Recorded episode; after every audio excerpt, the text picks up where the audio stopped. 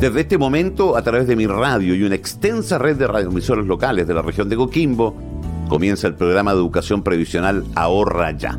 Este miércoles y todos los miércoles, desde las 11 de la mañana, te ofrecemos un espacio de conversación acerca del sistema previsional chileno y sus principales componentes. Este programa es una iniciativa financiada por el Fondo para la Educación Previsional FEP, administrado por la Subsecretaría de Previsión Social del Gobierno de Chile www.previsionsocial.gov.cl.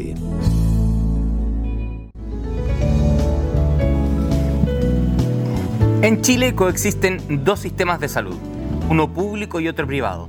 Todas las personas que tienen un contrato de trabajo están obligadas a cotizar el 7% de su renta imponible para salud, pudiendo escoger entre ambos sistemas.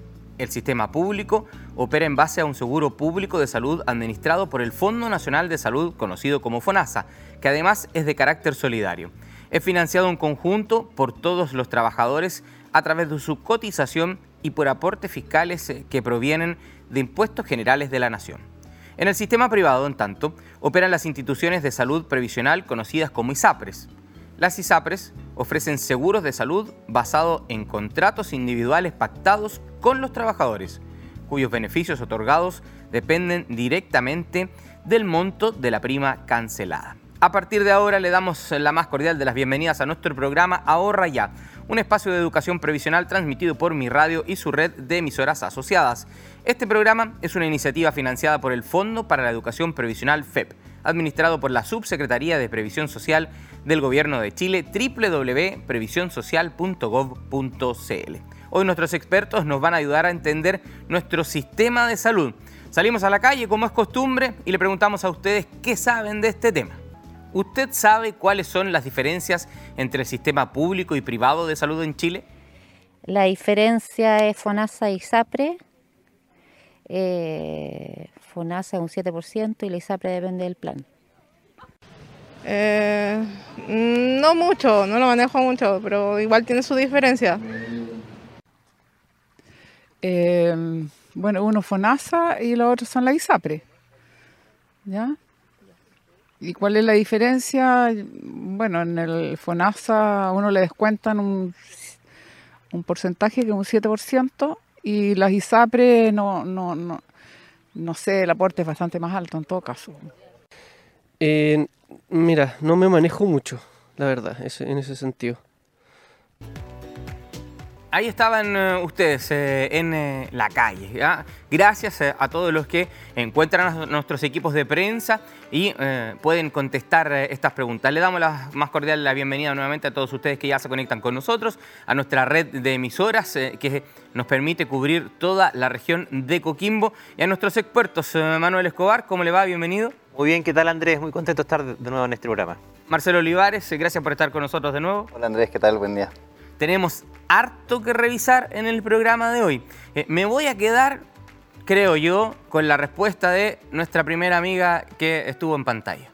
Así es, porque efectivamente, bueno, ya lo hemos dicho en otros programas también, en Chile existen, coexisten dos sistemas de, salud.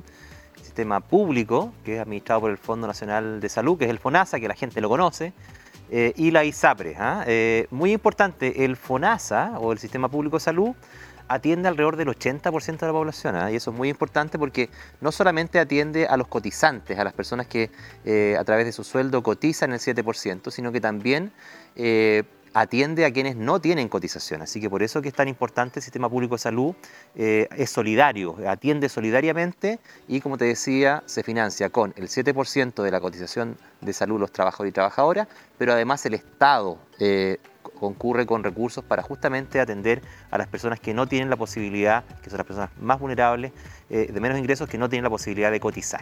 Eh, ¿Existe una alternativa eh, en el caso de quienes no quieran estar en FONASA y que tiene que ver ya con el sistema privado?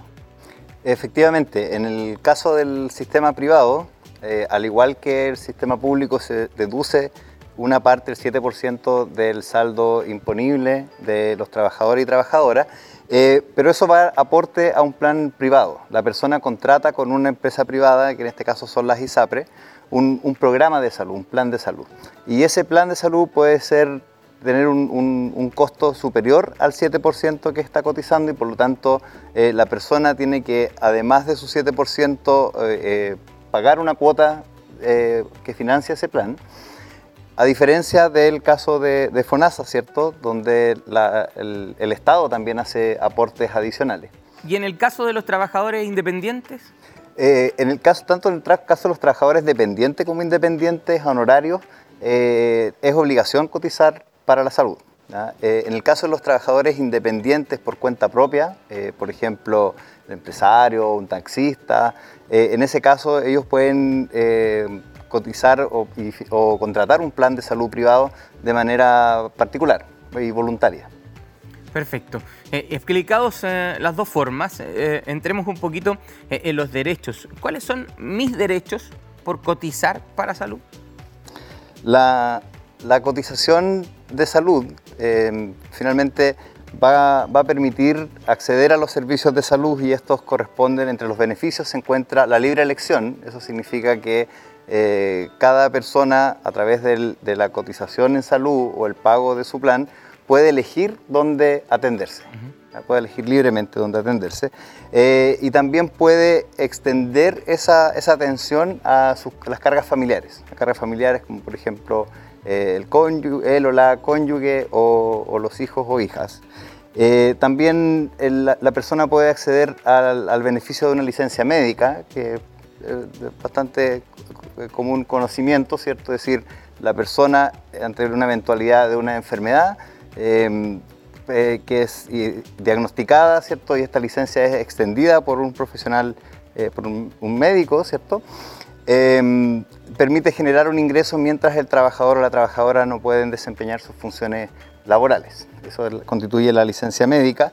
Eh, también otro beneficio está asociado al subsidio por incapacidad personal, laboral, eh, en el cual ahí se activa un, dinero, que, un recurso que sustituye la remuneración mientras la persona se encuentra con, aquella situación de discapacidad.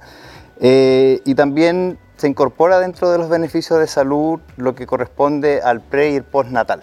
Eh, en el caso del pre y postnatal tenemos el pre y postnatal maternal, que son genera el beneficio, ¿cierto?, de mantener un, ingreso a la, madre, ¿cierto?, hasta puede tomar un, receso, ¿cierto?, manteniendo su ingreso desde seis semanas antes de la fecha estimada eh, del nacimiento, ¿cierto?, del hijo o hija, y, además se extiende por 12 semanas posterior a, ese evento.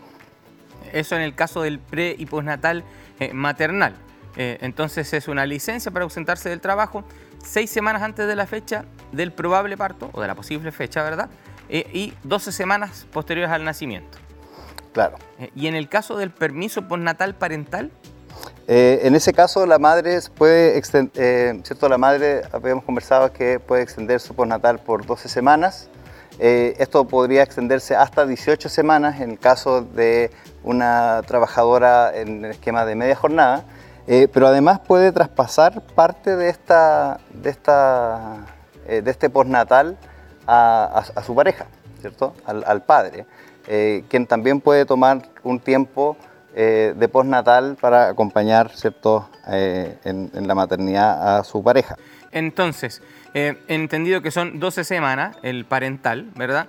Eh, la madre puede extender eh, hasta 18 semanas si eh, toma sola media, solo media jornada o puede traspasar la mitad de este periodo a su cónyuge. E, efectivamente, la, mujer puede traspasar de las 12 semanas, puede traspasar la mitad al, hombre en un esquema de jornada completa y puede traspasar hasta 12 de las 18 semanas que tiene de postnatal en un esquema de media jornada.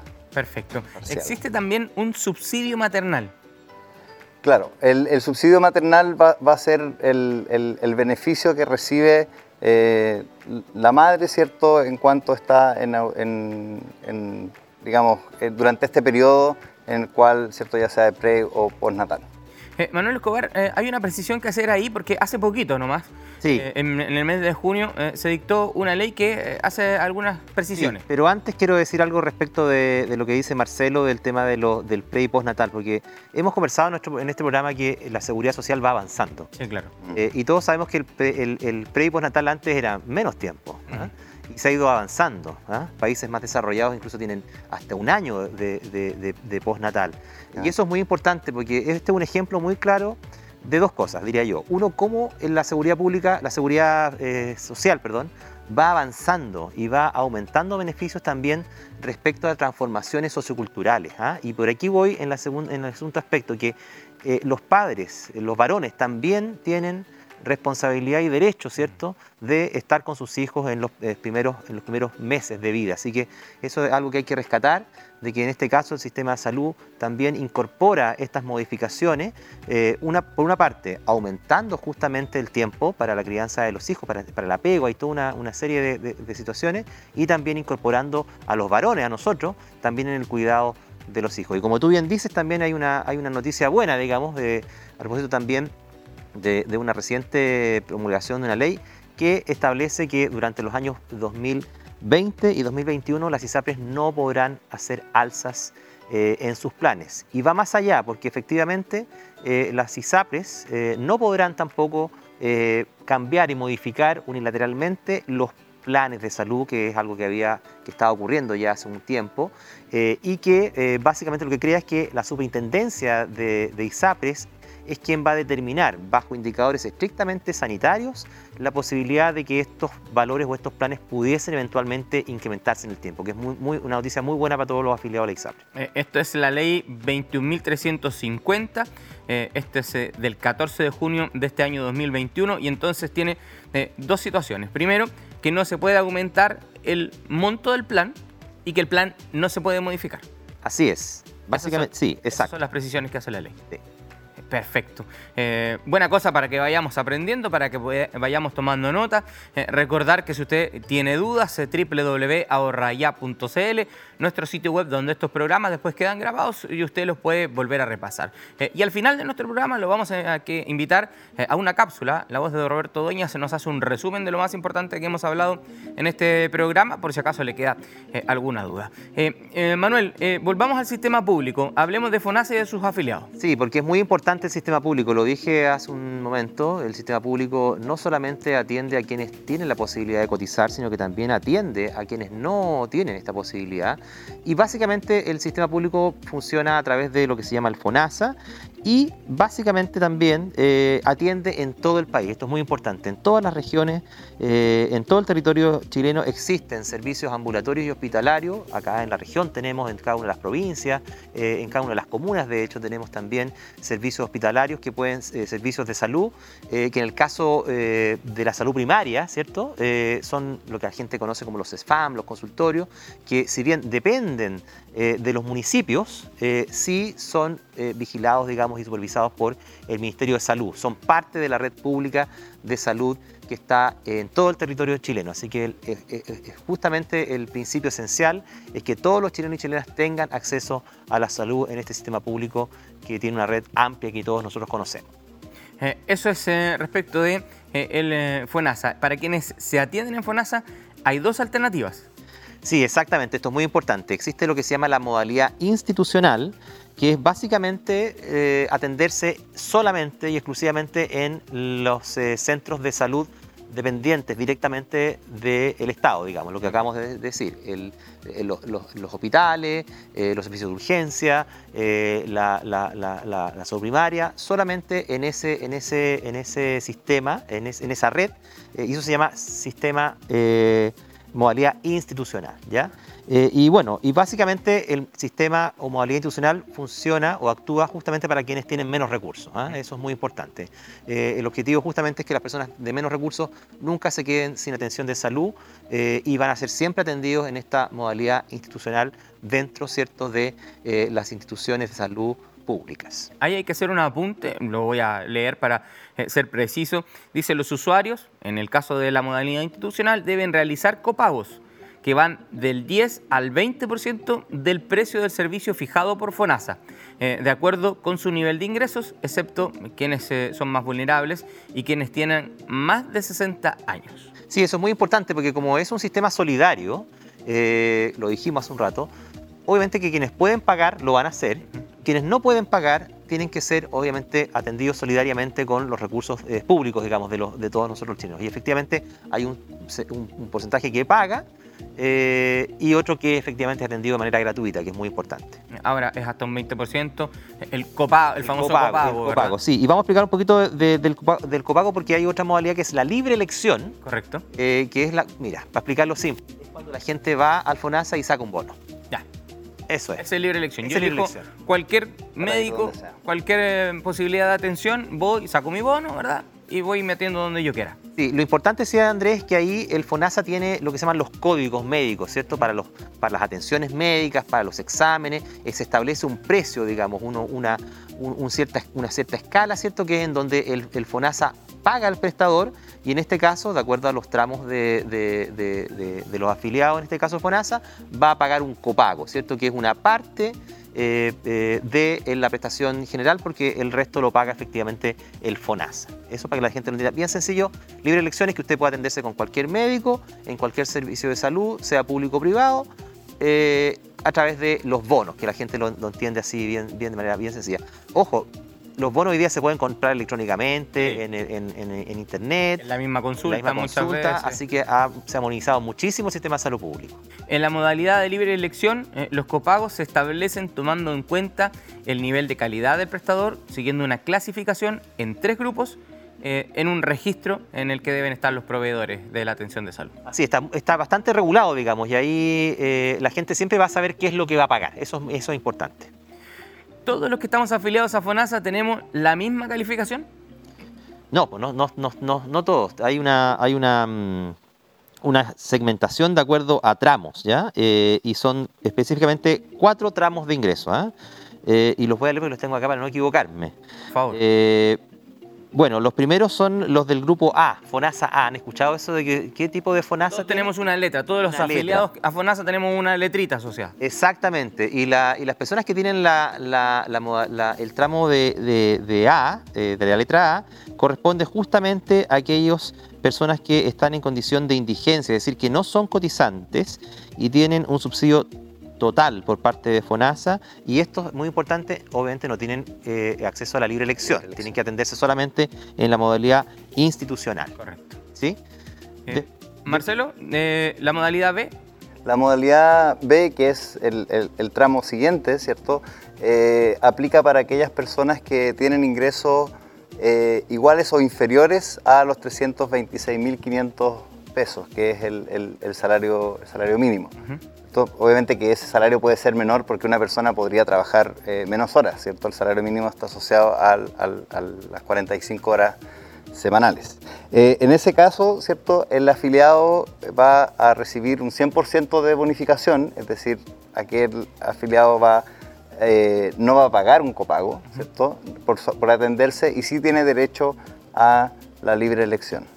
Eso en el caso del B. Después tenemos el C, el C. En el caso de, lo, de, FONASA C, ¿cierto? el tramo de ingreso es entre 326.500 y 476.690 pesos y en este caso tienen una, bonificación del 90%, es decir, la persona cuando se va a atender paga el 10% del costo total de esa atención o prestación.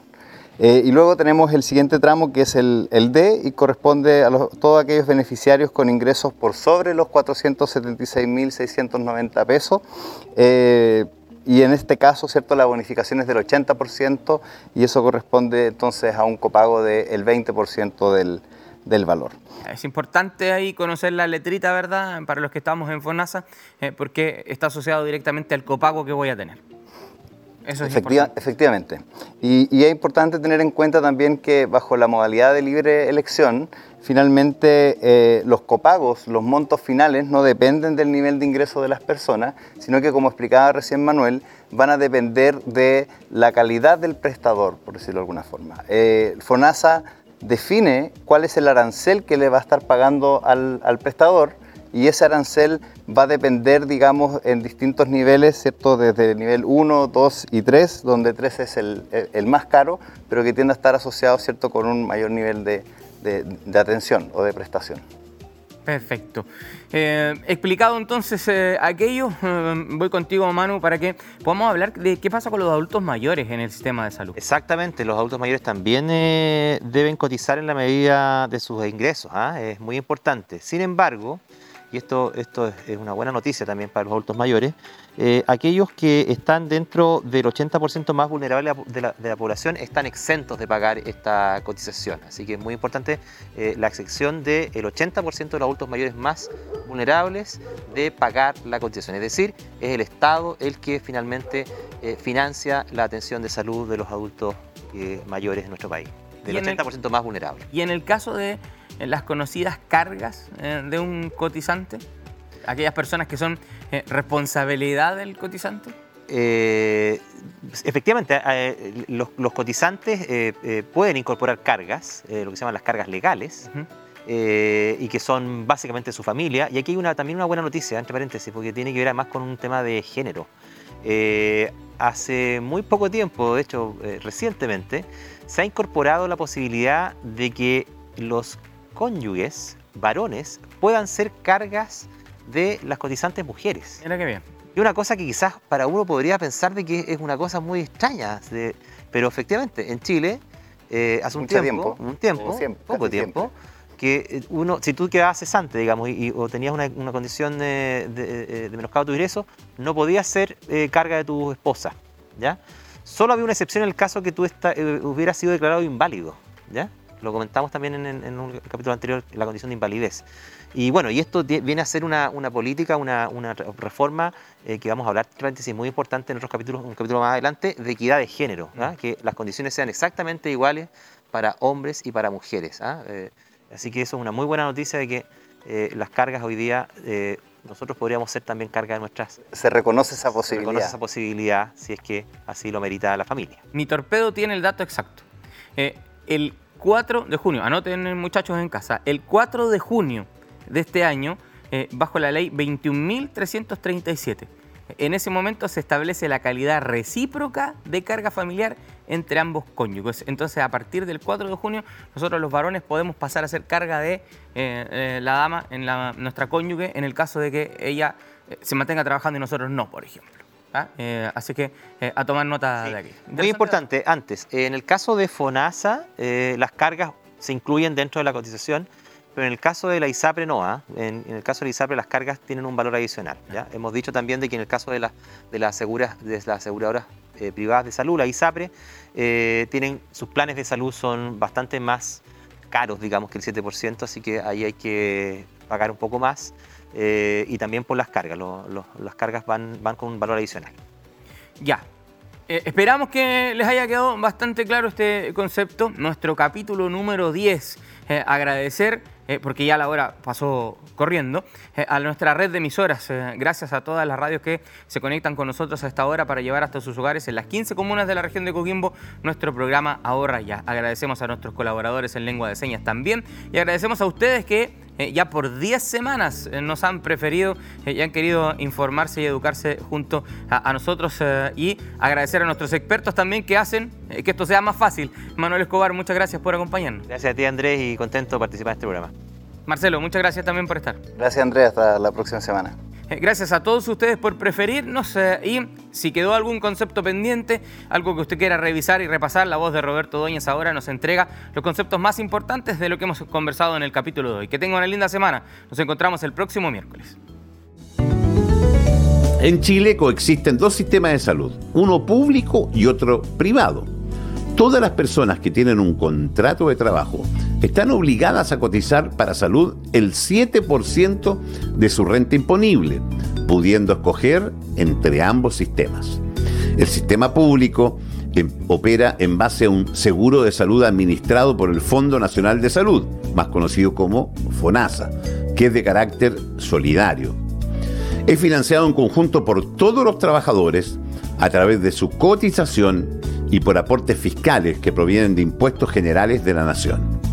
Este sistema se segmenta en tramos, desde la A hasta la D, dada por su calificación socioeconómica.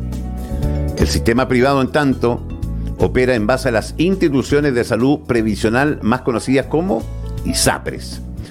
Las ISAPRES ofrecen seguros de salud basados en contratos individuales pactados con los trabajadores, cuyos beneficios otorgados dependen directamente del monto de la prima cancelada.